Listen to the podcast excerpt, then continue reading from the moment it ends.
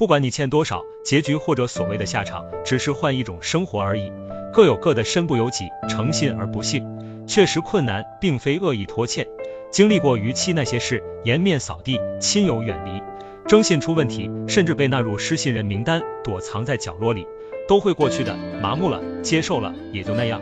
欠款时间较长，连债权方都嫌弃，不再没完没了纠缠，迟早回归正常生活，风轻云淡。自己无足挂齿，为了家人，日子还要过下去，没什么大不了的，换一种生活而已，无非穷困潦倒，被人瞧不起。事已至此，拥抱现实，远离声色犬马，消失在城市的喧哗，看透了，看淡了，就会释然。穷困的羡慕富有的，富有的羡慕没病的，病的羡慕健康，各有各的问题，兜兜转转，不知足而已。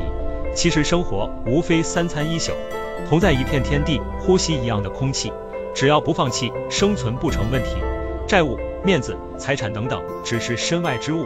平平安安才是真，健健康康才是福。负债累累，没有失去平安，没有失去健康，只是换一种平淡的生活，日子照样过。把翻身上岸交给时间，砥砺前行，活在当下。经历过低谷期的人生，也许才完整。加油吧，负债人！